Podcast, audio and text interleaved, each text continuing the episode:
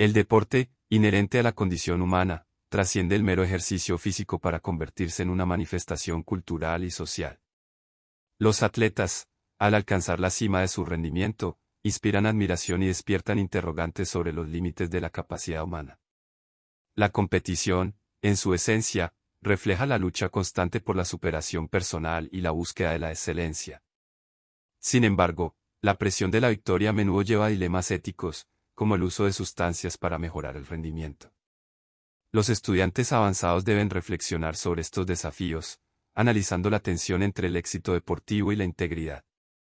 El impacto del deporte va más allá del estadio. La globalización ha convertido eventos deportivos en plataformas políticas y económicas.